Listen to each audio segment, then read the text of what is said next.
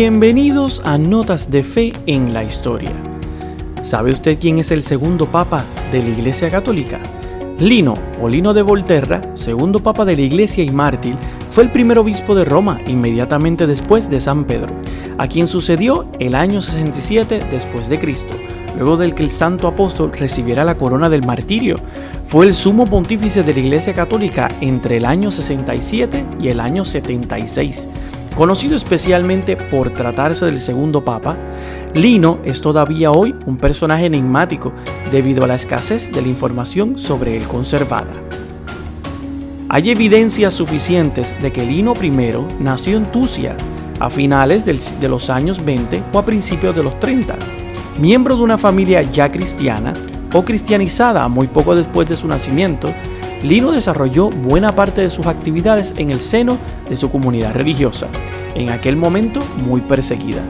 Su padre fue un señor de nombre Herculiano y su madre Claudia, aquella misma cuyo elogio hace el apóstol San Pablo escribiendo a Timoteo desde la prisión nueve o diez meses antes de su muerte, lo que da motivo a creer que toda aquella ilustre familia había abrazado el cristianismo durante las apostólicas excursiones que San Pedro y San Pablo habían hecho por toda Italia. Desde luego, reconoció San Pedro en San Lino un natural tan bello, una piedad tan pura, tan sólida y tan sobresaliente, un fondeo de capacidad y de prudencia tan grande y un celo tan generoso y tan a prueba de todo en un tiempo en que la tierna y recién nacida iglesia tenía tanta necesidad de buenos y fieles ministros. Es probable que su actividad se centrara en Volterra primero y posteriormente en Roma. Se sabe a ciencia cierta que conoció personalmente a por lo menos tres de los apóstoles y que mantuvo una fluida relación con su predecesor San Pedro. Probablemente fue Lino quien ejerció de número segundo en la primigenia iglesia durante la persecución de Nerón a esta entre el año 64 al año 67, hasta el punto de que Pedro le eligió para sucederle en caso de fallecimiento o de que, como ocurrió finalmente, fuera martirizado por los romanos. Después de la persecución de Nerón, durante la cual sufrieron el martirio los apóstoles Pedro y Pablo, la historia de la iglesia romana, por más de un siglo, se nos presenta envuelta en una densa oscuridad, rota por uno que otro rayo de luz. En el último cuarto del siglo II encontramos testimonios atendibles sobre los primeros doce obispos que ocuparon sin interrupción la sede apostólica.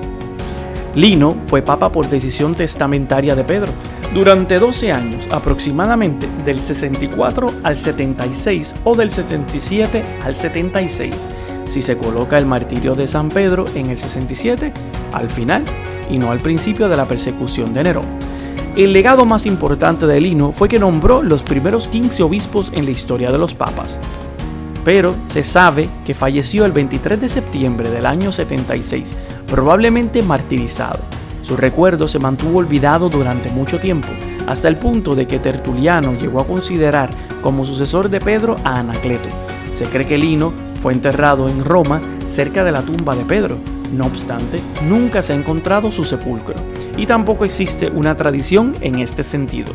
Aunque en el 1615 se encontró en el Vaticano una tumba con la inscripción que decía Linus, que se considera resto de una inscripción más larga referente a otro nombre, como Aquilinus o Adelinus. Pero por el momento, como había mencionado al principio, la historia de Lino sigue siendo una muy amplia por la falta de evidencia y de escritura al respecto. Si deseas conocer más de la historia de los papas desde San Pedro hasta la actualidad, sigue escuchando Notas de Fe en la Historia. Pero también te recuerdo que no olvides buscar todos los jueves por tu aplicación favorita Notas de Fe y Vida.